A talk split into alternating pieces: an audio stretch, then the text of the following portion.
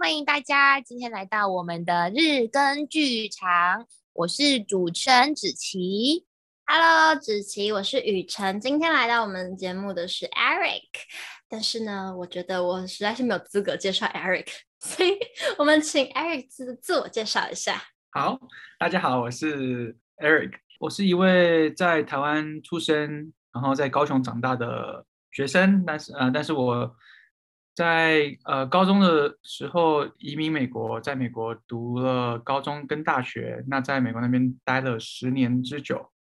那近近期也有回到台湾继续我的剩下的大学的学业。目前呢，我是大学刚毕业，那之后也在考虑会不会留在台湾就业，就是也有可能也会回美国，也或者是在台湾都不一定嘛。嗯，啊，目前不一定，但是。呃，目前的计划是要先在台湾服完兵役，然后在台湾呃就业。对，哎，在台湾考国考是可以去美国当老医生的吗？呃，不行，要考要考美国的国考才可以去美国当医生。因为之前子毅跟我说，就是如果在台湾考国考的话，但你也不能。因为之前有马来西亚的药师，他说他不能回马来西亚当药师，因为他没有读马来西亚的药学系，所以他没有那个资格去考马来西亚的药师。所以他如果他想当药师，他只能留在台湾。医生会像这样吗？还是不会比较自由？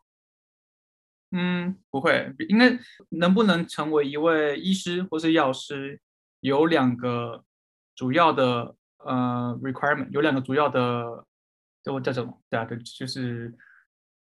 东西要达成，那一个就是你要在一个学校毕业，那另外一个是你要考过他们的国家证照。那在台湾的话，台湾的医学系是被全世界认可的，所以台湾的医学系就没有这个问题。不过反过来讲，台湾的药学系跟台湾的牙医学系，并不是所有，并不是被全世界的。这些医师呃医医师学会或是药师学会所认可，所以他们就会有有你刚刚讲的那个问题，就是我在台湾药学系毕业，可是别的国家不认可我这个学历，所以我就无法不管不管如何，不管你有没有考过考过国考，你就无法到别的国家去执药或是执医这样。哦，哇，长知识了，嗯，对。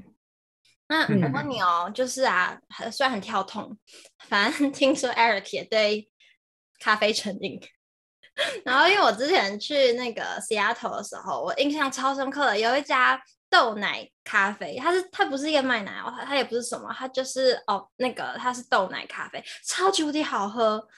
所以对，真正讲 Seattle，大家讲想到应该会是。呃，Starbucks 之类的，但但它就是一家我忘记名字了，然后很独立的一家咖啡厅。你有这种就是那种喝完之后念念不忘的咖啡店，或是觉得很有趣的咖啡记忆吗？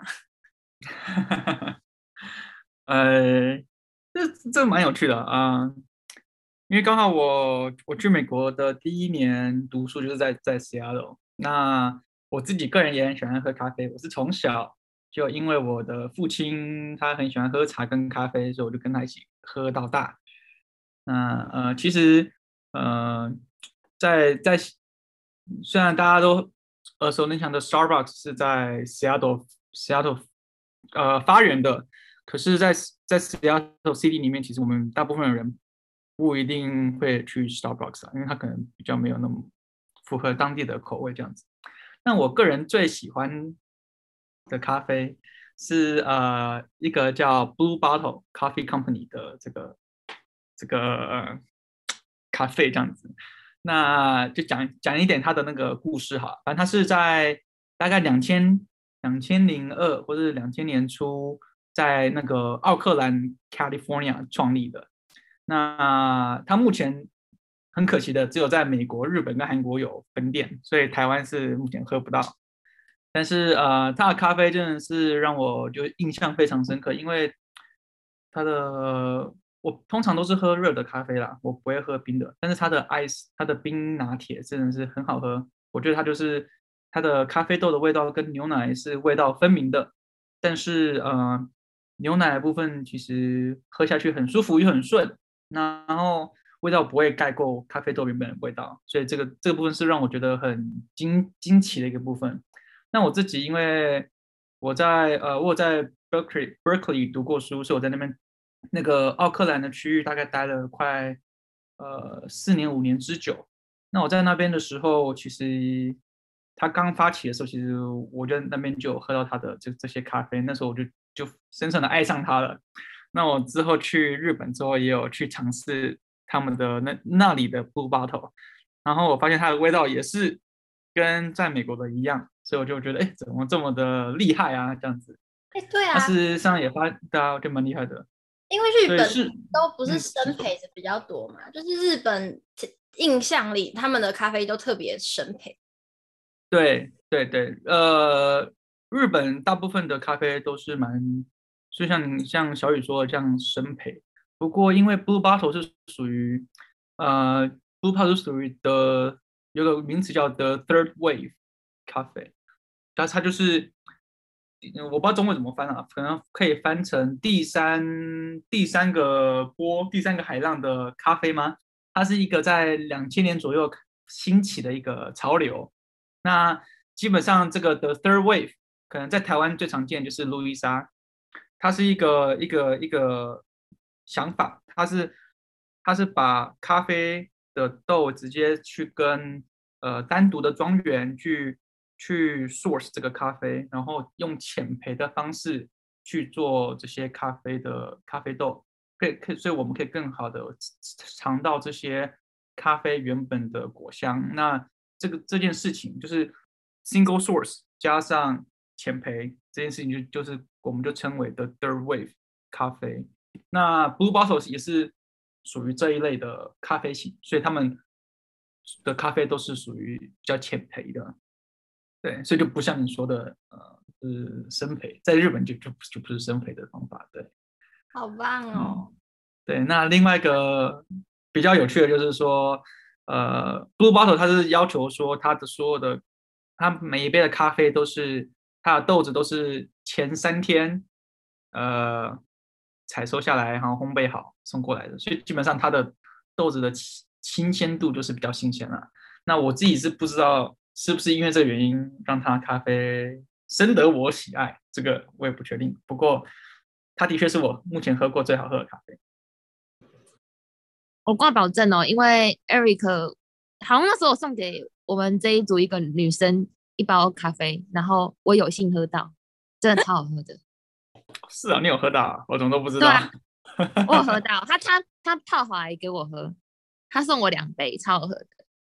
因为其实我不那么常喝咖啡，可是我第一次喝到就是 Blue Bottle，我真的是觉得如果。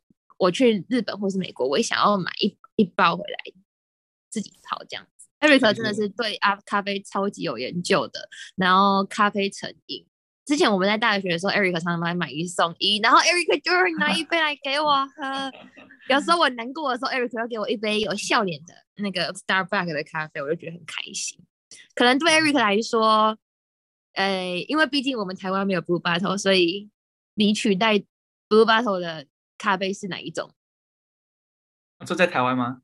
对啊，在台湾啊，在台湾，嗯，我不知道哎。我通常都会喝随手可得嘛，就是可以伸手可以触及到的。不过在如果在高一附近的话，我是喜欢那个啦，我是喜欢黑沃咖啡。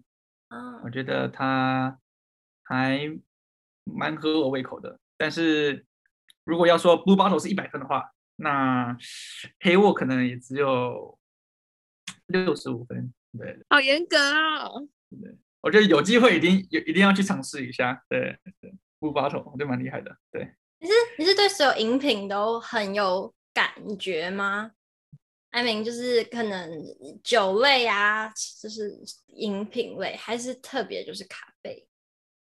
嗯，特别就是咖啡。我应该说我中我是很喜欢。钟爱咖啡吧，应该说，哎，有人会会问我说，Eric，你你热爱咖啡到什么程度啊？那那个那个子琪可以 vouch for me，对不对？我是一天可能都要喝两三杯的咖啡，可能都还觉得不够，有的时候就把咖啡当水喝。就是对啊，是我们有时候有时候老师开始上课了，Eric 才缓缓的带着一杯咖啡走进教室。怎么有点像我？我也是，我是就是大家都已经到排练场，我才缓缓的拿着一杯咖啡走进排练场。没有咖啡，我没有办法开机耶。对，我好像教早上的课，然后我就是早上来不及吃早餐，但我一定要先泡咖啡，就是我就有了咖啡，然后一灌完，然后我就可以上班。对，很重要。讲到教课，因为身为一位英语老师，我就想问一下。有没有就会觉得台湾的英文老师真的不要再取这些名字的英文名字？那种就是我们英文老师可能觉得念起来很顺，很很常听到，然后很直觉的就可以帮小孩子孩子取的名字。可是对美国人来说，可能就觉得哈这个名字好老哦，或者是很很怪之类的。我我我自己个人没有经历过啊，这个这个是也是听。听到常常呃同学会讲到，就是说，哎，我的英文名字是从什么幼稚园或小学老师来的。那以我自己的观点的话，我也觉得当然觉得很奇怪啊。嗯、我觉得名字应该是要自己取啦，或是说跟家人讨论过，或是或是家人帮你命名。呃，就像像小雨的中文名也不会是老师帮你取的吧。这这个意思，就像就像子琪的名字也不是老师帮你取的，所以我觉得中文名字跟英文名字，不是任何人任何的名字都不应该是由由呃跟你不亲近的人帮帮你取的，对。嗯，可是有时候会有需要，是孩子可能还小，还搞不清楚，但是他们因为上了这堂课，需要被取一个英文名字，然后家长可能对这个语言也没有熟悉度，所以我们必须要帮他选一个名字。我通常来会找几个，就我就会上网查二零二一流行。英文名，然后就打几个给他选，然后他就会看一看，然后就是随便乱点一个这种，就是，常听到就是什么啊，太多 Sandy 了，就是可能这种名字在美国或是像什么，有一些就是不是这个 generation 会用的字，会有这种吗？就觉得好怪哦，为什么台湾人叫这种名字？呃，对啊，对啊，应该说呃，其实英文名字其实就跟。中文名字一样，中文名字我们我们所知道的这些姓氏啊，其实背后都有一个一个 origin 嘛，一个来源或者是一个起源。那其实像比如说以我的英文名字来讲，Eric，Eric 就是一个 Irish，它就是一个爱尔爱尔兰的一个名字啊，这是比较比较可以很很容易理解的这样子。那像小雨刚刚说的一个，当然名字会因为 generation 不一样而而有不一样的流行的名字，这是这是真的。所以在在不止台湾，在在我自己的美国的同同学中也是有这种，就是哎，我们好像这一代都比较多人叫 Emily 或比较多人叫 Amy 这样子的的的状况。我觉得蛮有趣的一件事情是，你会觉得说上英文课就一定要取个英文名字，那为何我们的英文名字不能是我们的中文名字的拼音也是可以啊？你知道我意思吗？就是蛮有趣的事情，就是。像呃，我在高一啊，我在大学的时候有遇到一些呃其他国家来的同学，像呃马来西亚，嗯、呃，比或是一些比较嗯、不一样的国家同学。那我当我们问起他们的英文名字的时候，他们都会说哦，没有啊，我没有英文名字，我英文名字就是我的汉语的拼音。所以我觉得这个也是一个，我觉得这这也是一个很好的一个一个观点，就是说，哎，我今天不一定一定要叫。美国或是英国的名字才能当做我的一个名字，才能当做我的名字。我今天也可以用我原本爸妈给我的这个呃中文名，然后把它音译成英文，或是把它变成拼音，它也是它也可以当我的名字。所以以后就是老板逼我帮小朋友取名字的时候，我就跟他说：没有，我那个美国朋友说，就是他们不应该有英文名字。那我就被 fire。台湾的文化是这样啊，你没有办法。好了，我反正只是想说，就是假设有真的那种必须要避免的名字，我要帮小朋友避免到掉。但是如果没有特别，就是觉得这个名字很糟糕，那就好了。因为我觉得这真是乱取，我就会哦糟糕。嗯、呃，最近如果最近取名的话，你可能要避免掉那个 Amber，Amber 可能不要取这样。为什么不能取 Amber？哦啊，因为那个最近那个 Amber Heard 的那个的 事件啊。哦，哦所以还是有这，可是到时候等他们长大，已经已经忘记了吧？对了，没错没错。但是像有些小小小孩是那种幼稚园来的，然后他就跟我说他想要叫 Elsa，然后等他慢慢长大变小一的时候，他就开始被笑，然后他就怨恨我这种。但是我觉得可能也要让让呃让这些小孩子了解说，呃名字想要改就可以改，对不对？真的，像我，我有个 孩子，就是他以前原本叫什么名字我忘了，然后他有一天就跟我说：“老师，我要叫 Armor。”我说：“啊啊，Armor。”然后对他说：“对，A M O 哎哎 A R M O R Armor。”嗯，但我还是很不是不是很确定我们这个名字，但他就不知道为什么就说他想要叫 Armor，然后他就变 Armor，就很可爱。对，还是有可爱。那有没有就是哎，怎么说？我来问问题啊，仔细换你一下。因为我感觉你对 Eric 很好奇啊，对啊，这些对我都不好奇。呃，听众朋友就是稍微介绍一下，Eric 是我的大学同学，然后我们从大一的时候就认识，然后一路好到大六这样子，就是有点算是情同手足的好朋友这样子。嗯啊，我跟每次跟 Eric 吃饭或者是出去玩的时候，我都喜欢问 Eric 一箩筐的问题，然后也对 Eric 越来越了解，所以觉得说能够借由今天这个访谈的机会。然后让大家能够就是稍微了解一下 Eric 这个人，还有他背后的一些故事。我觉得，我老实说，我觉得大学 Eric 影响我蛮多的啦，所以也希望能够用 Eric 的一些故事或者是一些观点，然后能够开启大家很多不同的想法，这样子。他影响你哪一部分呢？嗯？呃，我觉得可能是一些看事情的一个观点，这样子。嗯，我觉得 Eric 他他思考的方式跟。跟跟一般人不太一样，或者是还是就是其实比较美式思考一点。到底什么是美式？Eric，我觉得你会比较批判性思考一点。还有之前我们在大学的时候，我们有上，我跟 Eric 有一起上一堂课，你还记得吗？好像是就是在台湾的话，我们都会说哦，你要看一本书写心得，或者是看一个一个电影然后去写心得。但是 Eric 跟我说，在美国的话。他们基本上他们是分析，他们比较就是，我觉得你们好像是会更深入的去了解，而不是说我自己认为怎么样。我不知道怎么样讲，Eric，你可以稍微，你有 get 到我的？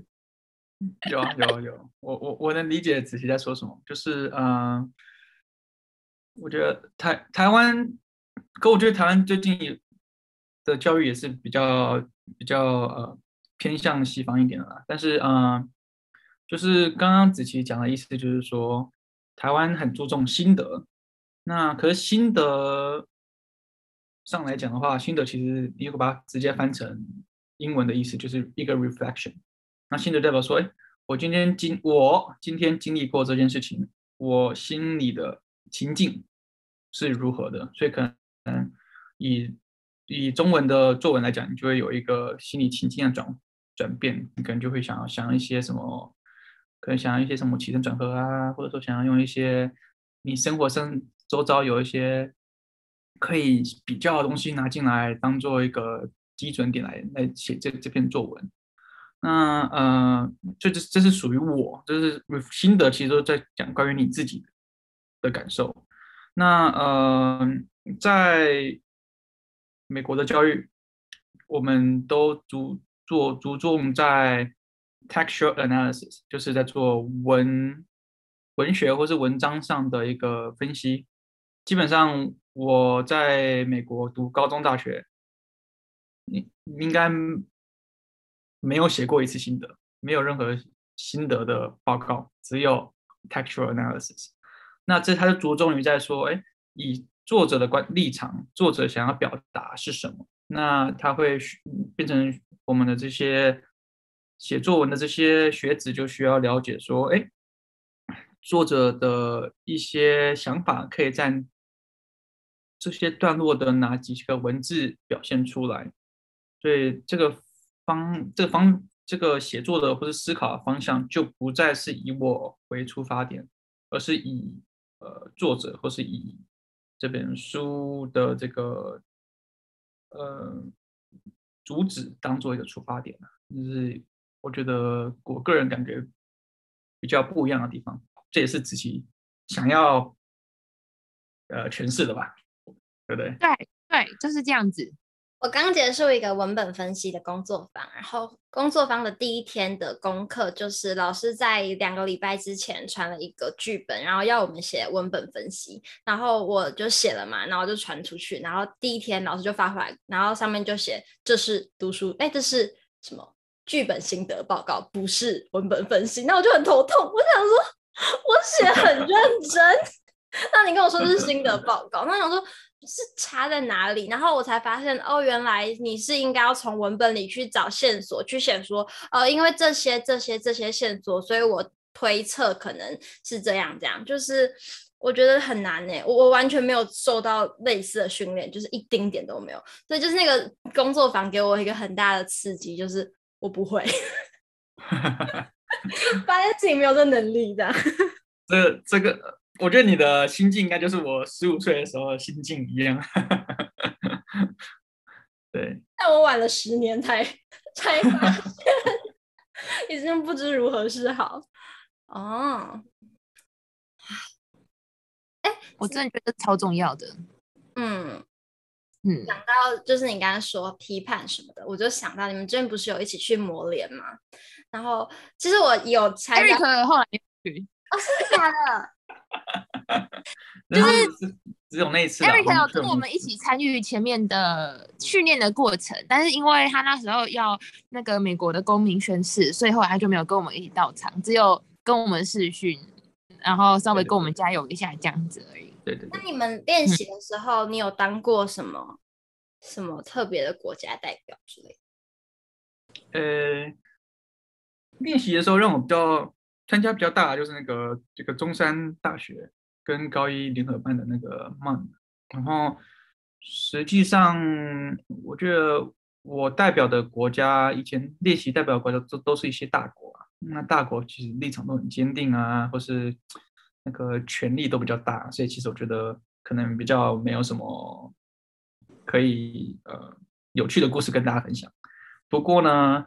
嗯、呃，如果是关于就是模拟联合国啊，就是 MUN 的这个的话，我里面其中最喜欢的一个部一个部分就是那个我们称为那个算是 group position，就是像小组小组讨论或者说小组的一个 position paper 这样子的感觉。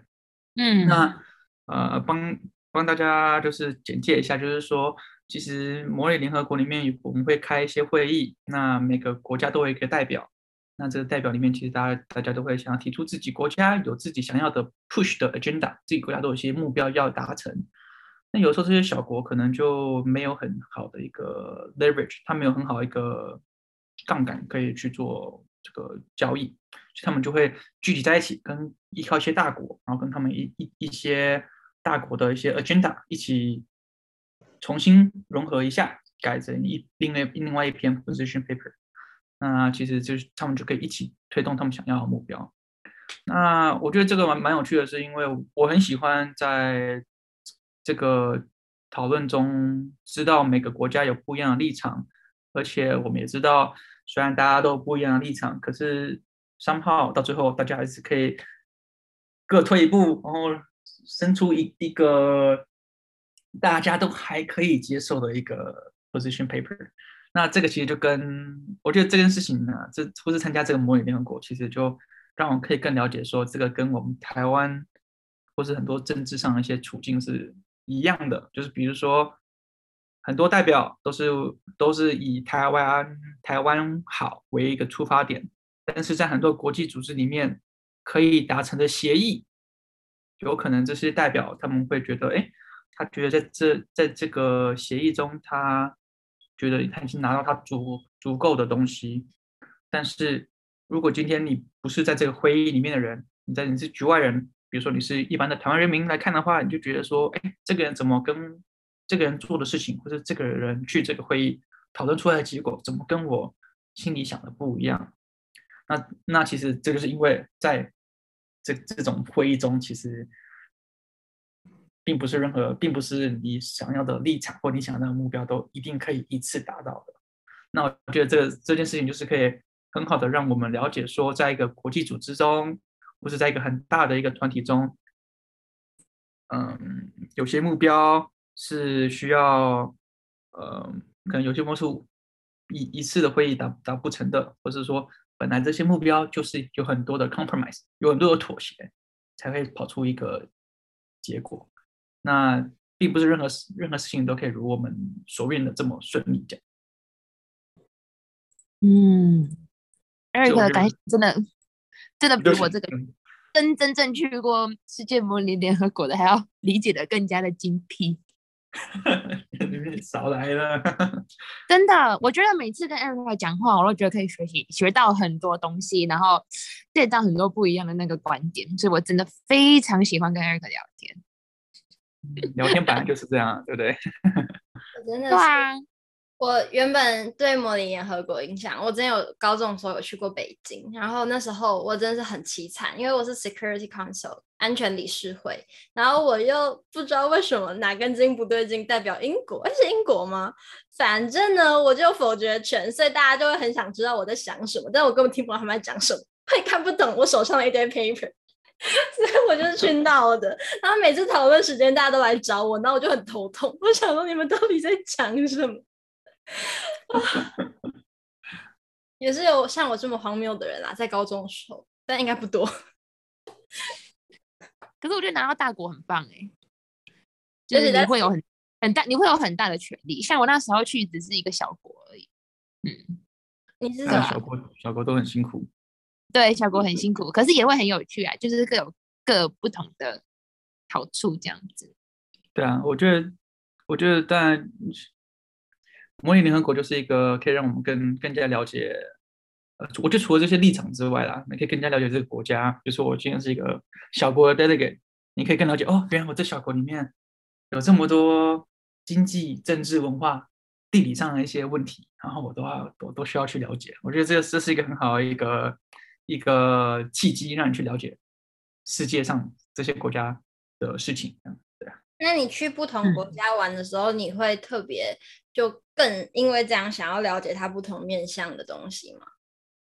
还是出去玩还好？嗯、出去玩其实还好呀，我觉得出去玩就是我我个人是出去玩就是不太可能功课做一点点吧，功课可能做个十趴啊，剩下就是去去用心感受这样。反正我就去了那边，然后到处逛逛，到处看看这样子。对。那有是嗯。虽然刚刚都是说在美国嘛，但是像是在呃欧洲也有很多有趣的经历，对吧？你要不要讲一下你那个夏季计划？是 summer program 吗？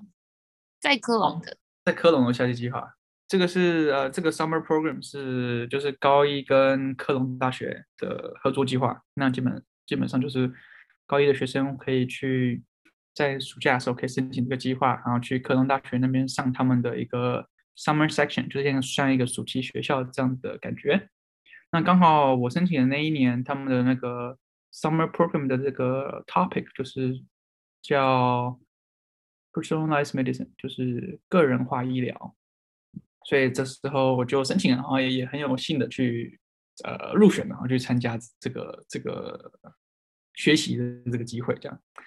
那，但我觉得当然去去这去这个科隆去学习，当然是有学到很多呃知识上的一些呃很比较先进或者新颖的一些观点或技术了。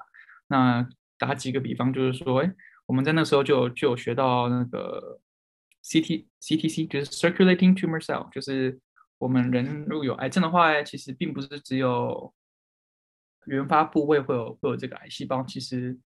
可能在原发部位有病灶之前，你全身可能就会有一些循环的这些癌细胞了。那他们就是用用一个 flow cytometry，就是用一个滴注的一个 流式细胞仪。对，没错，用流式细胞仪去侦测我们血液中是不是有这些呃微量的这些癌细胞，那可以更早去诊断你有可能有癌病。癌症并发这个这件呃事情发生这样子，那其实这个时候我那时候是二忘记是几年前了，可能四五年前了吧。我那时候听到这件事情，觉得哦很新颖，因为这些东西都不在我们的教科书上出现过，然后我觉得哦，真的很棒，去那边可以学到很多很特别的东西。